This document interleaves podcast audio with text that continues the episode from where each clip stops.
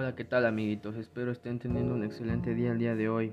Yo soy Eric Giovanni Ortega y a continuación les voy a platicar acerca de la importancia del estudio de la anatomía musculoesquelética. Y espero que el tema que les platicaré el día de hoy sea de su agrado. Bien, como sabemos que el sistema musculoesquelético es el que nos da la forma de nuestro cuerpo humano que tenemos. Enseguida les diré los elementos importantes que conforman el sistema musculoesquelético. Son el hueso, el cartílago, ligamento, el músculo y tendones.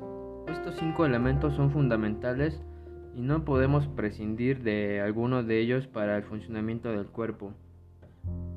Comenzamos por el hueso, uno de los elementos de mayor importancia en nuestro sistema y que tiene su propio sistema que es el sistema esquelético y consta de 206 huesos y su tarea es darle sostén al cuerpo y también proteger los órganos vitales dentro de nuestro cuerpo.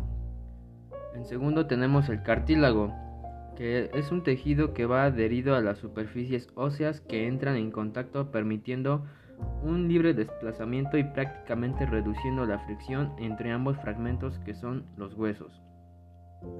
En tercer lugar tenemos los ligamentos, son bandas de tejido fibroso que une hueso con hueso y se encargan de darle estabilidad y la unión y a su vez permite cierto movimiento tanto como lo limita. En cuarto lugar tenemos al, músculo. El músculo tiene mucha importancia ya que es el que permite el movimiento, genera la contracción muscular y hay de diferentes tamaños en todo el cuerpo. En quinto lugar tenemos el tendón, que es un tejido especializado muy parecido a los ligamentos porque son resistentes, donde el músculo sufre una transición histológica, donde el músculo termina en tendón.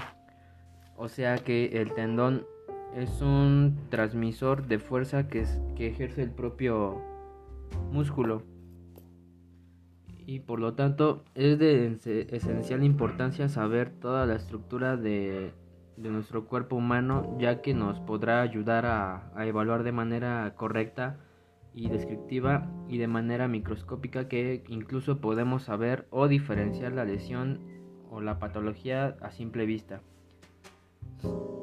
Una muestra de tejido podemos saber cuál es la verdadera dolencia del paciente y de manera patológica es una rama de anatomía humana que nos ayuda con, con exactitud el origen para saber el porqué de esa enfermedad y como pasa el tiempo tenemos información y más herramienta para poder ayudar al paciente en lo que se necesite.